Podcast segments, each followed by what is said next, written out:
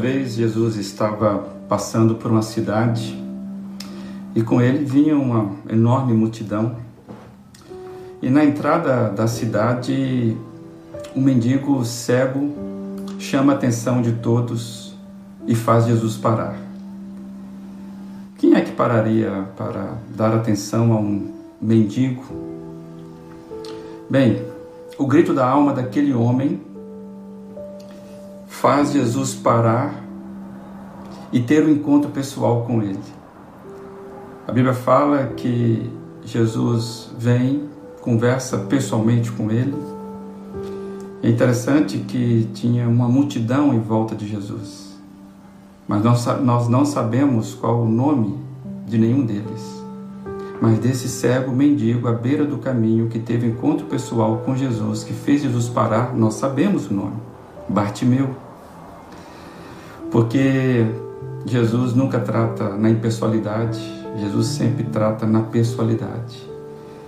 E Jesus então cura Bartimeu, tira Bartimeu da margem do caminho, e Jesus então traz esse moço para a vida.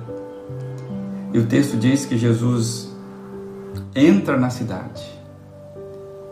E é interessante que a multidão segue Jesus e agora também o ex-cego.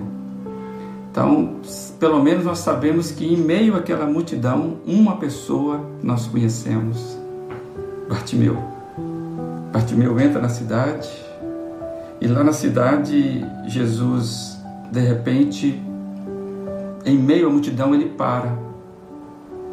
Ele para e repara que tem alguém numa árvore. Ele olha e ele chama essa pessoa pelo nome, Zaqueu. Quem era aquele homem dependurado na árvore que Jesus, que para Jesus e faz que Jesus tenha com ele uma conversa pessoal? Zaqueu era um homem muito rico, talvez o mais rico de Jericó, aquela cidade. E não era um homem muito querido. E quem é que pararia para conversar com um homem rico sem bajulá-lo. Jesus faz isso. Jesus então marca um encontro na casa desse rico Zaqueu e lá ele entra e também muda a vida do Zaqueu. O que, que nós aprendemos um pouco com isso?